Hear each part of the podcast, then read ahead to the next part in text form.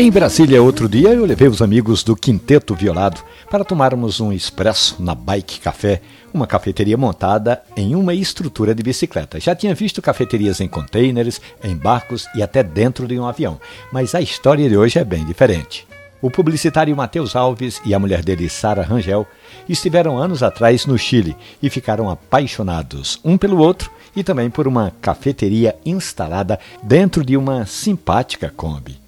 Voltando para o Brasil, Mateus e Sara trouxeram a ideia na cabeça, uns dólares que eles economizaram em Santiago e começaram a planejar uma cafeteria descolada.